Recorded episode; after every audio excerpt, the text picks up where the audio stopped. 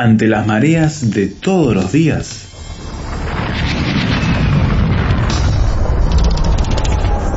Llegamos a tierra firme.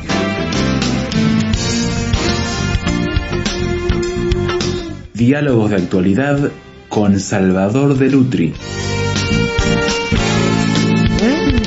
Los tambores de la guerra resuenan en nuestro mundo del siglo XXI. ¿Quién lo diría?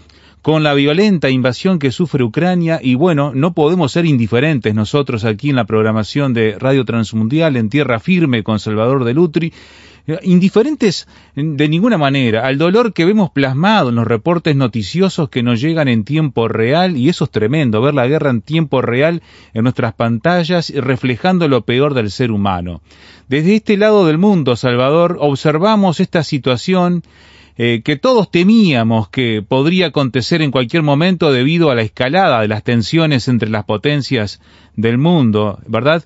En, esa búsqueda de, sostener un precario equilibrio de poderes que parecía realmente cuando uno lo miraba del tiempo de la Guerra Fría. Sin embargo, estalló la guerra. Bueno, no nos tendría que sorprender, pero nos sorprende. Digo, no nos tendría que sorprender porque el hombre es eso. Sí, claro nos sorprende que veníamos de una pandemia que parecía que, según decían todos, nos había hecho más solidarios, más humanos, etcétera. Y llegamos a esto. Sí, sí. Y esto es lo que realmente nos, nos asombra, ¿no? Que el hombre no aprende y no aprende nunca y repite exactamente siempre lo mismo. Cervantes decía que la historia es el depósito de las acciones, es el testigo del pasado, pero además es el ejemplo y aviso del presente y advertencia de lo porvenir. Mm. Quiere decir que las acciones de los hombres, la historia, nos tiene que advertir qué es lo que va a pasar. Y llegamos a este momento en que parece que no hemos advertido nada. Increíble eso la invasión de Putin a Ucrania, y yo digo Putin a Ucrania porque no creo que sea todo el pueblo ruso. No, más bien que no. Creo que es un asunto de jerarcas y es un asunto de personalismos, ¿no? Es, una, es un asunto que tiene que ver con personalidades. Es un asunto de narcisismo. Hmm. A ver quién es más poderoso. Cuando escuché las primeras noticias con respecto a esto, recordé la historia porque vos sabés que yo tengo mucha vinculación con los ucranianos aquí en Buenos Aires. hay muchos hijos de ucranianos que son amigos, que son conocidos, he estado compartiendo con ellos y me puse inmediatamente en contacto con algunos de ellos para ver qué, cuál era la visión que ellos tenían. Y bueno, la visión es la visión que tenemos todos, que un pueblo pequeño que está tratando de levantarse después de haber sufrido la invasión de los nazis y después del comunismo y que logra finalmente sacarse ese yugo para vivir libre e independientemente, finalmente tiene que volver a la guerra. Increíble. Y tiene que volver a la guerra por una imposición afuera, porque no lo dejan ser lo que quiere ser. Y esto es en, en, un mundo donde se habla de la autodeterminación de los pueblos, de los derechos humanos y de todo eso que no pasa de ser una, un lindo verso para escucharlo, un lindo poema, pero que no tiene nada que ver con la realidad que estamos viviendo. No sé qué es lo que vos pensás. Sí, me hace acordar a esas tiras de Mafalda de los años 60, ¿verdad? Cuando Mafalda le preguntaba al padre acerca de, de la autodeterminación de los pueblos, ¿verdad? Y lo veía como algo utópico. Sin embargo, 50, 60 años después, seguimos en la misma problemática, ¿verdad? Bueno, mira, eh, cuando eh, Putin hace, comienza la invasión, yo inmediatamente recordé que los ucranianos fueron víctimas de un genocidio urdido por Stalin. 1930, ¿verdad? E, el asunto es que nosotros siempre, cuando hablamos de genocidios en el siglo XX, nos centramos en el genocidio de lo que sucedió con Hitler y de los campos de concentración y de los crematorios y todo esto, que fue uno de los grandes genocidios porque dejó 6 millones de personas fueron y se intentaba destruir una etnia. Pero es bueno recordar que el siglo XX estuvo signado por unos cuantos genocidios. El primero de ellos fue el genocidio armenio. Sí. Un millón y medio de víctimas. Nunca hay que olvidar que los armenios inauguraron los genocidios en el siglo XX. Lamentablemente. Después vimos el genocidio de, de Stalin, sí. que dejó en Ucrania alrededor entre 5 y 7 millones de muertos de hambre, los mató de hambre, tratando de destruir la etnia de los ucranianos. Tenemos después los grandes genocidios de Mao, que se calcula que mató a 70 millones de personas y, y borró etnias completas. Entonces, esto es una historia larga, repetida, que pesa sobre la conciencia del siglo XX y que parecería que ahora quiere repetirse. Porque yo escucho decir que quieren borrar a los ucranianos. Ahora, si yo quiero borrar a los ucranianos, estoy tratando de borrar una etnia, ¿no? Un pueblo con una gran historia que la podemos remontar este, cientos y cientos de años y, y ese pueblo tiene una identidad y tiene una a pesar de ser un pueblo eslavo, tiene una identidad diferente al del ruso. Sí, sí, sí. Y se quiere destruir eso que se llama Ucrania. Lo que quiere decir que estamos ante el comienzo de un nuevo genocidio, esta vez no por Stalin ni por Hitler, sino por Putin, está llevando a cabo este genocidio. Dos días antes hizo declaraciones diciendo que no tenía ninguna intención de invadirlo. Pobres los que lo creyeron. Sí. Porque inmediatamente comenzó esto y se lanzó una guerra. La guerra los, las hacen los poderosos desde sus palacios y la paga el pueblo la paga el hombre de la calle, la pagan los soldados que tienen que salir a defenderse, la, las mamás que son separadas de sus esposos y de sus hijos. Esto es lo tremendo que está pasando. Entonces, estamos ante un problema muy grande que muestra lo que es la naturaleza humana, que el hombre no ha aprendido todavía. La historia humana comienza con un homicidio, que es el homicidio de Caín matando a Abel. Y hasta el día de hoy sigue ese mismo espíritu homicida en las sociedades. Y siempre Caín está matando a Abel. Y en este caso, más que nunca, porque tanto ucranianos como rusos son pueblos hermanos. Claro. Así estamos hablando de un fratricidio. Eso nos muestra, Salvador, entonces que la historia se va repitiendo, que el fratricidio del principio se repite en el siglo XXI. Sí, no, no queda otra cosa que pensar eso, ¿no? Que la escalada de que empezó allá en la historia, en el principio de la historia, sigue hasta el día de hoy. Yo estoy siguiendo mucho y de cerca todas estas cosas a través de las noticias, que es donde las puedo seguir. Y la verdad que es estremecedor lo que está pasando. Es una cosa que hiera la sangre ver a toda esa gente que está abandonando su patria, sus cosas, eh, ver esos chicos llorando con sus, veía ayer un niño con un osito eh, de, felpa, eh, llorando y, llorando y caminando. ¿Por qué? Porque había que dejar todo. Ahora, se da cuenta, se dan cuenta los que organizan todo esto, lo que están haciendo en el alma de esos chicos, los odios que están generando en ellos. Se dan cuenta que lo van a pagar en el tiempo. Se dan cuenta que van a pasar a la historia como verdaderos carniceros. como, ha pasado, como han pasado todos los que hemos mencionado hasta ahora. Y yo creo que esta irresponsabilidad tremenda de llevar al mundo al borde del abismo como lo están llevando, sabiendo que las potencias que, que hoy pueden desatarse y el poder del hombre que puede desatarse es un poder increíble, cosa que nunca hemos visto, y jugar con fuego en este momento, como están jugando, habla de la irresponsabilidad de nuestros gobernantes y de la irresponsabilidad de nuestros dirigentes y de la forma en que están manipulando la información para que el pueblo ruso crea que están tratando de defender sus derechos, porque el agresor es Ucrania. Es decir, hay un gigante tremendo contra un pueblo pequeño y resulta que creen que el agresor es ese pueblo pequeño. Y están tratando de hacer creer eso. Esto es lo que hay que tener cuidado.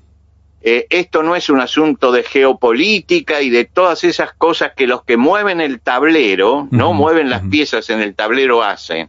Acá estamos nosotros en el tablero, somos nosotros las personas y eso es lo que ellos no tienen en cuenta. Ellos mueven ejércitos, pero cuando mueven esos ejércitos están afectando familias, están afectando niños, les están consumiendo el futuro, porque eso es la guerra. Y la guerra, me preguntó alguien, ¿quién va a ganar esta guerra? Ninguno.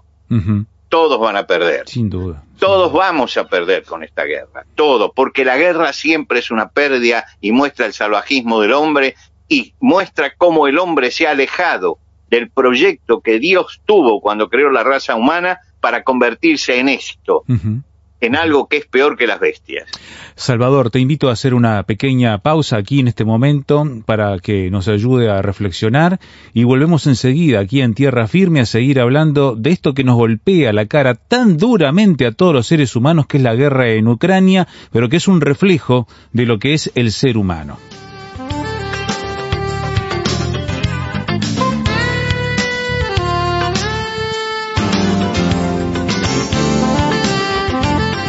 Estamos en tierra firme con Salvador de Lutri, desolados, mirando la realidad del mundo actual, con la guerra tras la invasión que se dio sobre Ucrania y está llevando a las potencias mundiales eh, con sus poderíos a ponernos al borde de abismos que realmente eran impensados supuestamente debido al desarrollo humano y a sus capacidades de poder convivir con sus diferencias pero resolviendo conflictos.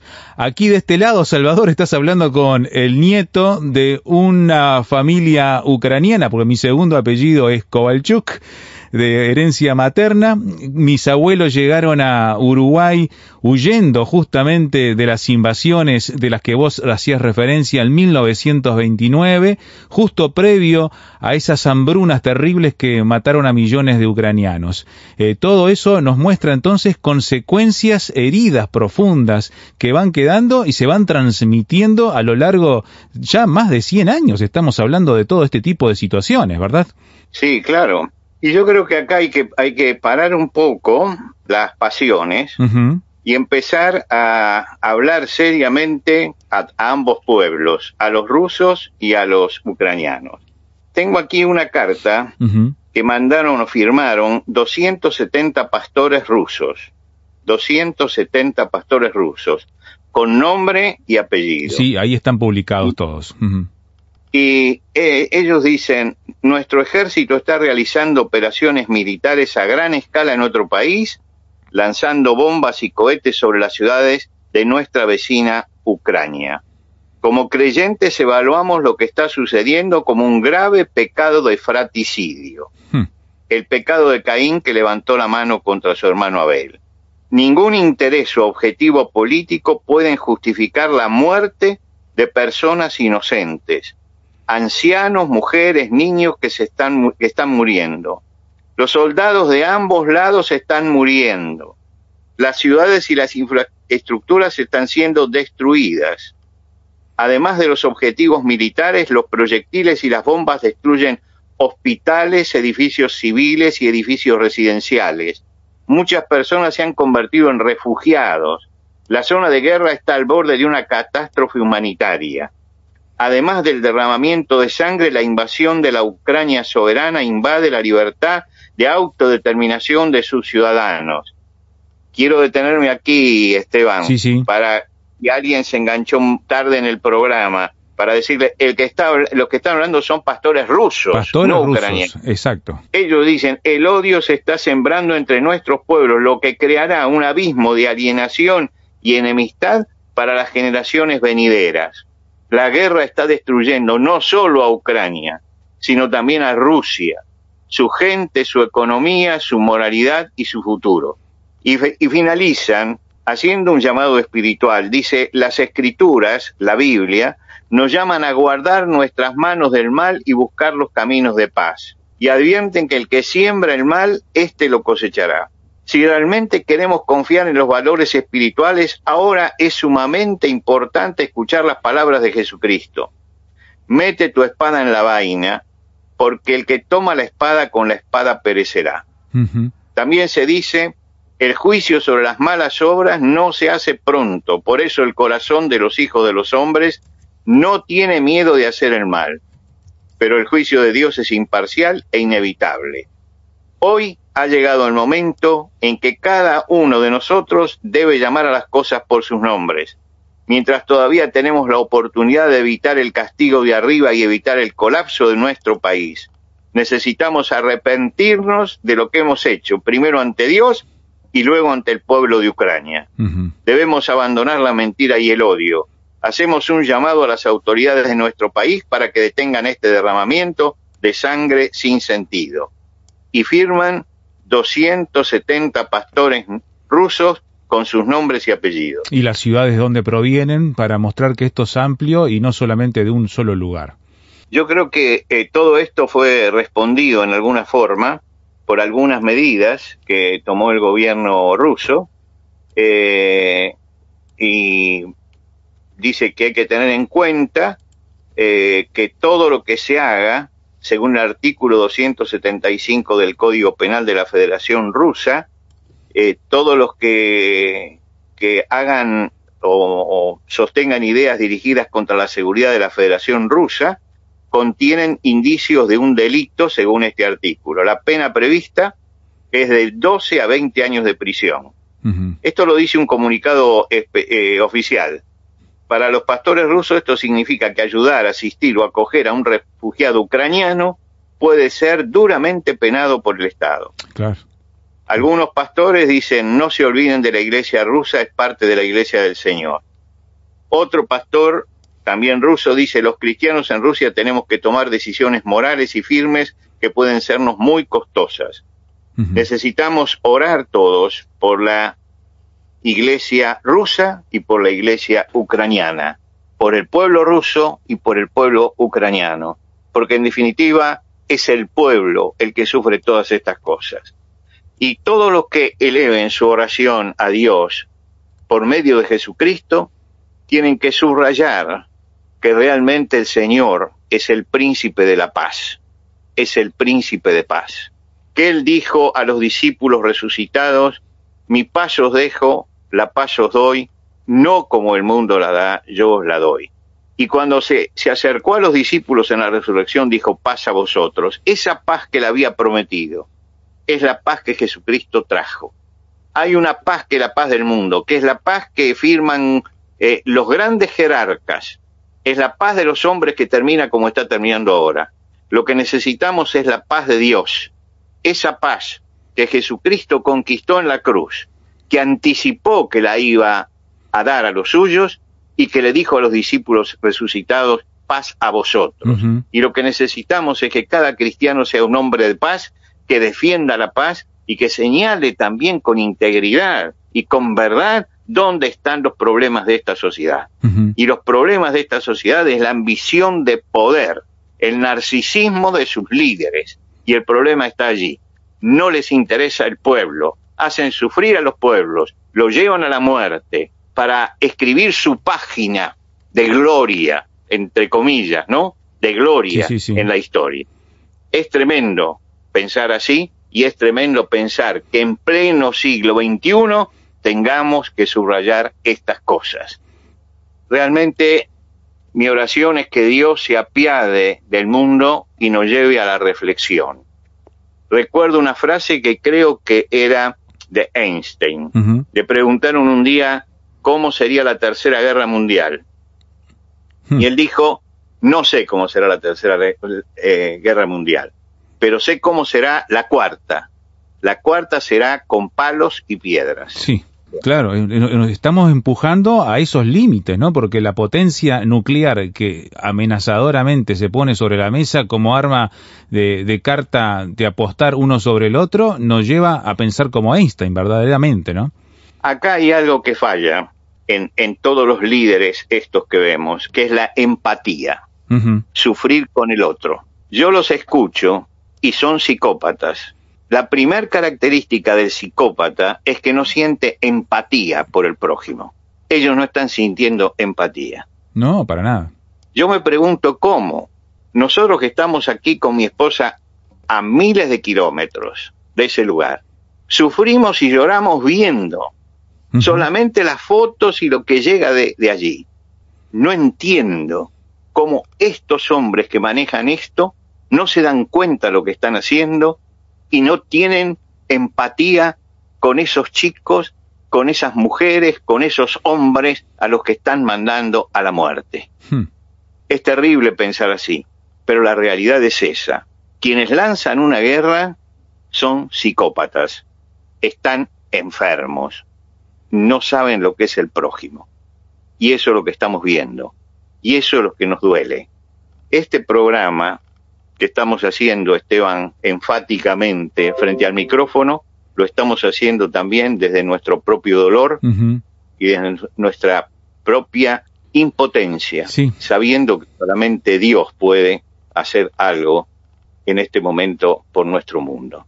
Nos paramos frente a eso, nosotros miramos la realidad, pero miramos al cielo buscando las respuestas que humanamente no encontramos, ¿verdad, Salvador? Sí, por supuesto. El único que el único que puede parar esto es Dios. No lo va a parar ni todas las maniobras económicas que haga Occidente, nada puede parar esto. Dios tiene que poner su mano. Y lo que estamos orando es para que Dios ponga su mano, actúe como Él sabe actuar y nos estamos poniendo en la brecha, ¿no? Sin duda. Entre Dios y los hombres para rogar que la paz esa paz que solamente Dios puede dar se manifieste en esta sociedad en este momento. Por lo que le sucede a todos los que sufren, por los niños, por las mamás, por los soldados que no quisieron ir a la guerra pero allí están, por todos ellos, es que rogamos al Señor y convoco a toda nuestra audiencia también a que ruegue al Señor por la paz.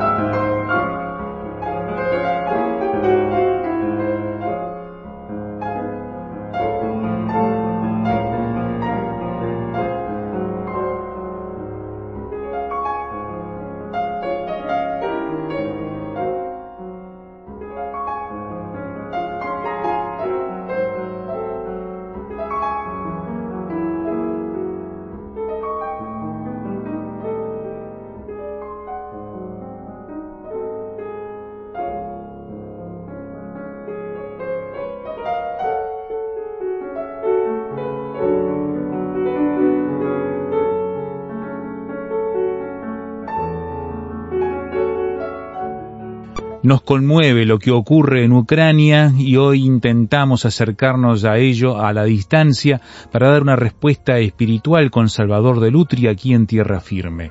Escuchábamos de un autor, compositor ucraniano, Víctor Kosensko, su nocturno opus número 9, interpretado por una coterránea, otra ucraniana al piano, Violina Petrichenko.